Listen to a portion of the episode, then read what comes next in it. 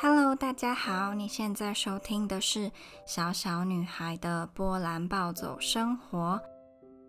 今天的主题呢，跟我之前在波兰很常接触的一个国际处的阿姨有很大的关系，因为这是我不想忘记这个系列的第二集嘛，所以就会跟大家分享我之前在波兰，我觉得我很想要记得，可能我从中有些收获，或是我单纯就想记得，所以我就想要跟大家分享。在开始之前呢，还没有追踪我 Instagram 的人可以来追踪我的 Instagram 是 Little Girls Life in Poland。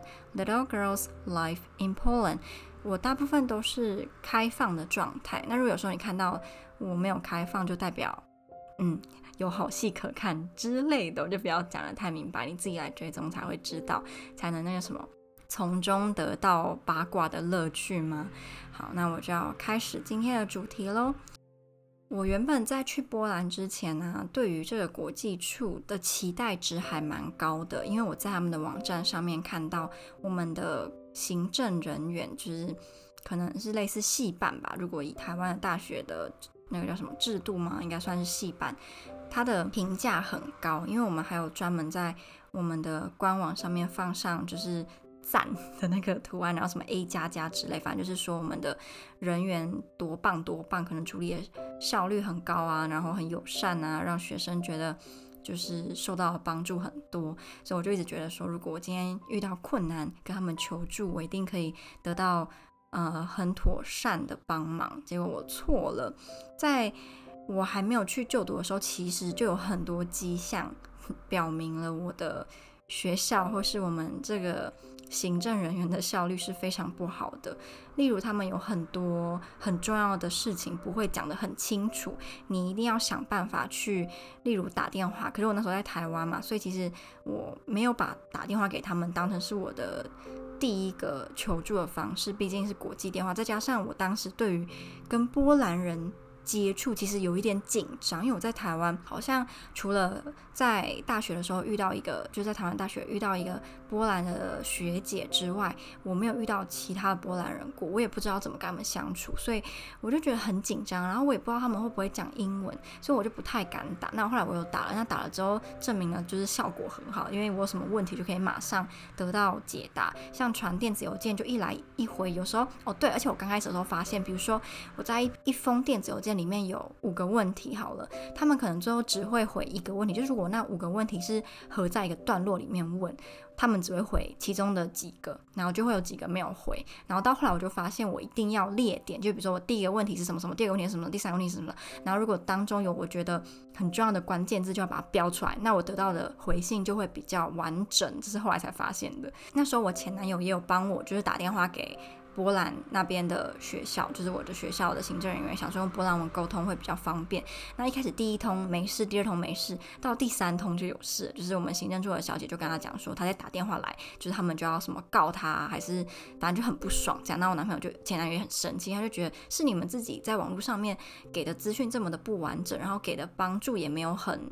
多，那我打电话去问有什么问题嘛，然后就是差点要吵起来，然后后来我才想说，好吧，就是 感觉这间学校好像在处理事情方面很雷，但也没办法，是我自己选的，所以我还是硬着头皮就是去了嘛。那果然就是常常会被气到很夸张，就跟他们在网络上面写的什么效率很高的行政处根本就是骗人的，好吗？跟我们驻波兰的教育组的那个差别真的超级的大。我没有出国之前，我其实对于台湾办事的效率，尤其是我那时候在台湾读大学的时候，我们那个大学效率我也觉得很差，就是身边的人基本上没有一个人会觉得台湾的行政效率是非常非常好的。然后尤其是在学校，无论是国中哦，可能我觉得国高中或许会好一点，但是大学就很多人都觉得很慢。然后行政人员有时候就是那种阿姨，中年阿姨态度都很差，跟你常常都鸡同鸭讲，或者没办法理解为什么你那么急还怎么样，反正就是大家的那个。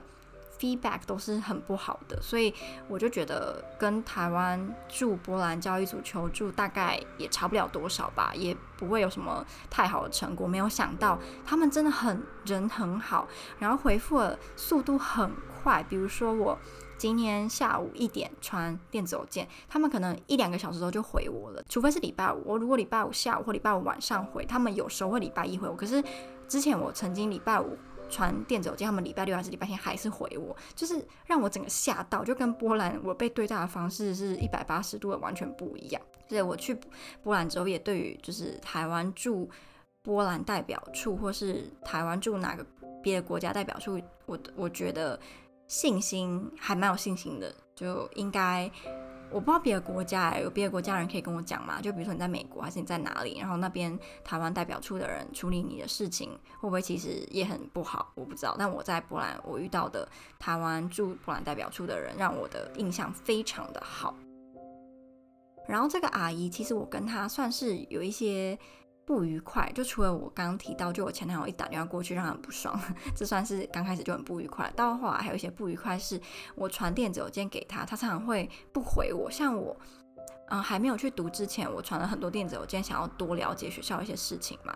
然后他有一封到现在已经过了，我已经毕业，他都还没有回我。可是那一封之前跟之后他都有回我，所以就是一个未解之谜。就这边这封电子邮件到底跑到哪里了？石沉大海了吗？应该我这辈子都不会接到这封电子邮件的回信了吧？反正我也不需要了。然后第二个，我觉得这是我比较气的，就是学费的这件事情。我泰国室友呢，她其实原本应该要是我的学妹，就是跟我同个系的学妹，只是她会是大一，我是大二，就那个时候啦。可是后来我们学校就搞乌龙，就是我们学校是可以选类似选志愿的，然后你可以一次申请好几个系，但最后你必须要放弃。其他的系，然后才可以去某一个就读。我当时也是，我当时申请两个系，我就是另外一个就放弃了，所以我就可以在我现在这个系就读。然后我那个泰国室友也是申请了几个，然后不知道为什么，明明他当时就是很确定有成功的取消另外一个系，然后在那当下也有跟行政人员确认说，我是不是已经成功取消，就说对，你已经取消了，你就到时候去。另外一个系上课就好，他就他上了一个礼拜的课之后，才被告知说，哎，你怎么跑去那个系啊？你不是应该要去另外一个系吗？你你你上错了，而且你这样就是另外那个系的老师可能就会很讨厌你，因为好像他好像不是上了一个礼拜，是上了三个礼拜的样子，然后才被告知这件事情，所以他后来就很紧张啊，说怎么办怎么办？结果没有办法，就是他们就说，哦，没有办法哦，你就是只能去另外一个系，所以他就只好。跑另外一个系去上课，然后另外那个系他一开始给老师印象就很差，他们就觉得你也太耍了吧。然后你已经到波兰了，你又不是说你不在波兰，所以你在你你在泰国，然后现在才来波兰，因为一些事情耽搁，你是已经在波兰了，你还跑去别的地方上课，所以他们就是对他印象很不好，然后就是。嗯，他就常会被刁难啊，什么之类的，所以他后来又转系，又转到另外一个系，又重读，所以就是一一波三折。他的自己的，他对波兰的印象也是因为那样，所以就很不好，就是因为行政效率，我们学校行政处理真的是很糟，非常的糟。无论我再怎么喜欢这边读的东西，我还是对我们的行政我没有办法讲什么太多的好话。我们系主任人是蛮好的，可是处理事情的那些小姐就真的不太好。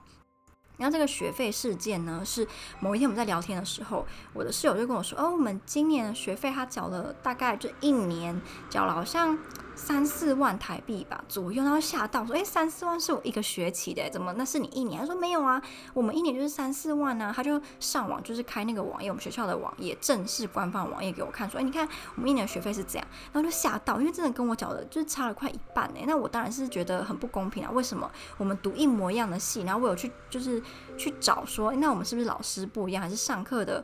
嗯，课堂数不同之类，就全部通通都一模一样。这有个插曲，就是我这个泰国室友去上，他还没有就是被迫转到另外一系之前呢，他去上了我们的某一堂课，然后那个课老师是我呃后来论文的指导教授，这样，然后这个老师又听到是泰国人，就就说：“哎，我之前有一个来自台湾的学生哎，那你们的。”就是官方语言也跟他一样是中文嘛，然后就傻眼说哦，我们是讲泰文，然后我就觉得很好笑。因为一般来讲都是大家比较知道泰国，比较不知道台湾，可是我们老师是比较知道台湾，反而比较不知道泰国，所以我就觉得还蛮好笑。那那个泰国时候当时很不爽，如果说我也很不爽。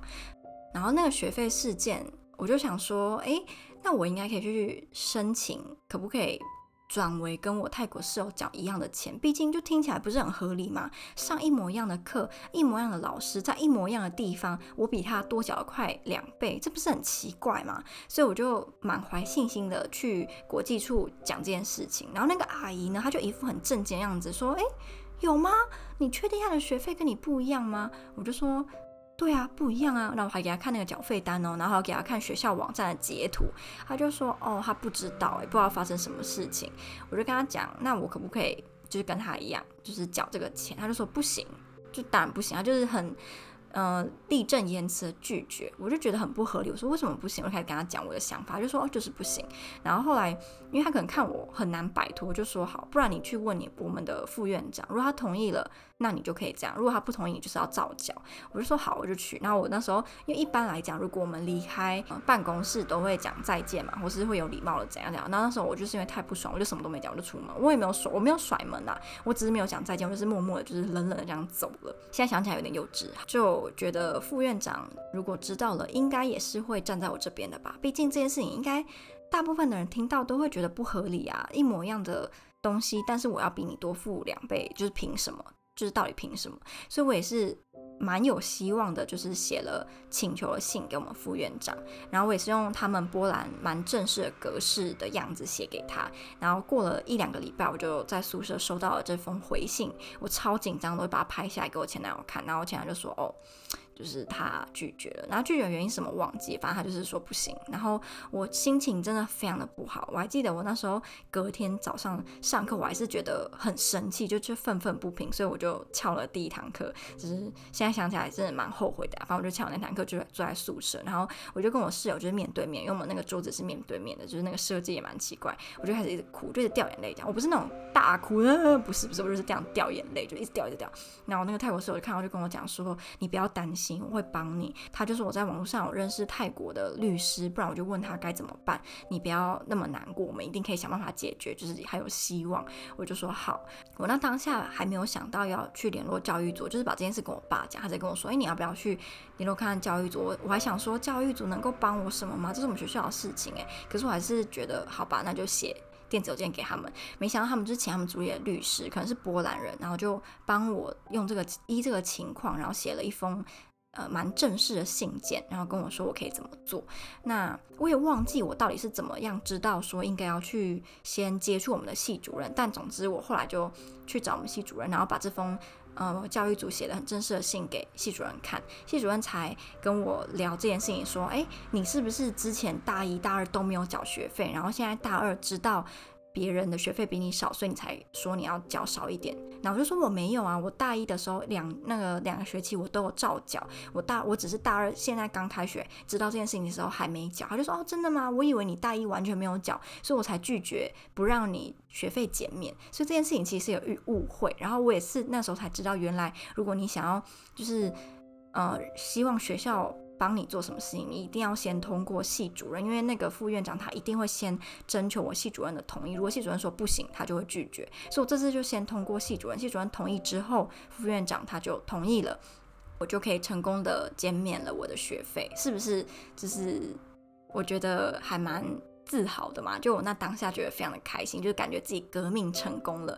我那时候就很骄傲的把同意书给我那个阿姨看，然后说：“嗯，我现在就是同意了，我的学费可以缴这样哦。”你知道，就非常的得，就是得意。然后他就哦，好，那那就这样吧。他也没有什么表示啊，那他也不需要什么表示，嗯，反正也不干他事嘛。那个钱也不是给他，所以他就接受了我革命成功这件事情。说明他也因为这样对我有点刮目相看的，我不知道。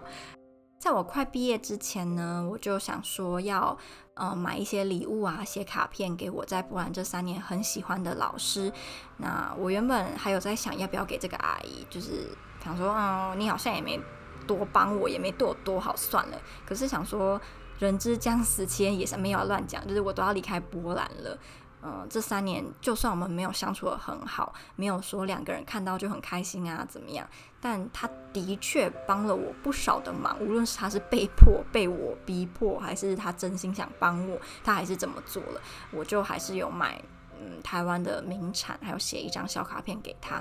我原本以为他就会默默接受，然后可能说个谢谢，没想到他的反应还蛮大，他就很惊讶，他说：“这是给我的吗？”我说：“对，这是给你的，就是谢谢你的帮忙。”他就哦，其实太好了，哇，你也太好了吧！他就当场就是拆开，然后念那个卡片，他说：“真的谢谢你。”他就马上从他的。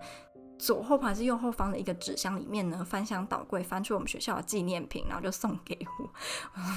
对，学校的纪念品还是很感谢他了。我说谢谢你这样。我回到台湾之后还没有拿到毕业证书嘛，我们的效率效率真的很差。我是前几个月才拿到。我原本还以为我们学校的以我们学校的这个尿性呢，一定会跟我要国际费用，就是寄的费用。没想到他们没有跟我要，然后那个阿姨就是寄给我，她还在里面包呃信封里面放了一封小小的。纸条就他写给我的很温馨的话，还有学校纪念品，又不是学校纪念品。我们学校纪念品到底是多烂多滞销，没有人要，只能一直送给国际学生。因为我们学校另外一个台湾学生，他之前也常常收到那个阿姨给他的卡片，还什么，都是我们学校的纪念品。会觉得嗯，真的是蛮好笑的。但我是很感动啦，毕竟我们一开始相处的并没有很好，然后我曾经也很讨厌他，想要他我就觉得一肚子火。但现在就觉得其实。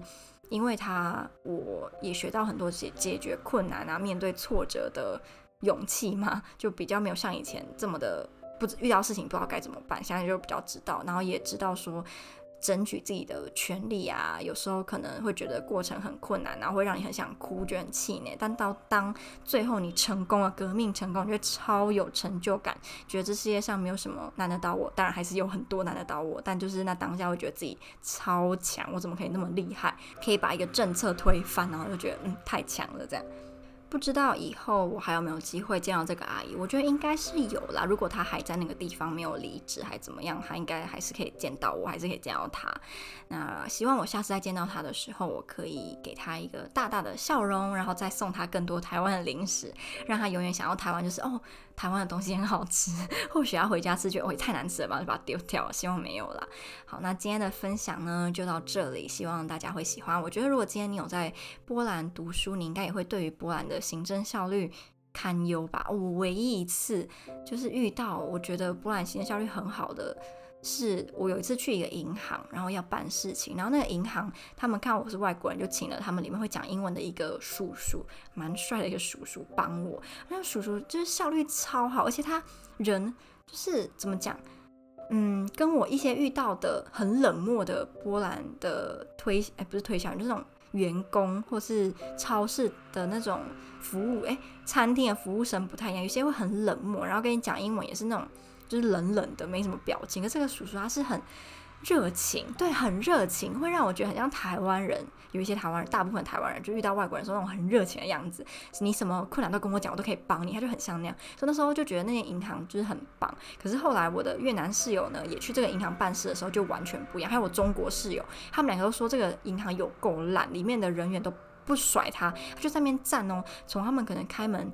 然后一直站了好几个小时，都没有人去服务他，然后也没有人说，哎，你要不要帮忙？他就在那边站很久。后来他主动去询问的时候，那些人的态度都非常的不好，所以他们两个其实反正就是都对波兰的印象很不好。尤其是我中国室友就觉得他来波兰这半年是浪费他的生命，他觉得非常的后悔。我想到也蛮难过的，因为虽然波兰有很多不好的地方，但是我还是认为它是一个很值得去的。无论你是要去读书还是去旅游，我都觉得我会推荐你去，即使。你会遇到很多鸟事，可是我还是觉得它是一个很棒的地方。所以当我知道他们两个对于波兰的印象都那么不好的时候，我有一种我自己是波兰人，然后当我的国家被人家讨厌了，我会很失望吧。然后就觉得，哎，很不好意思，就是让你。遇到这么多不好的事情，那就不干我的事，有没有？哈，真的要结束了。那希望下支录音呢，也可以跟大家分享更多我在波兰之前生活的趣事或是鸟事。那就这样啦，我们下支 podcast 再见，拜拜。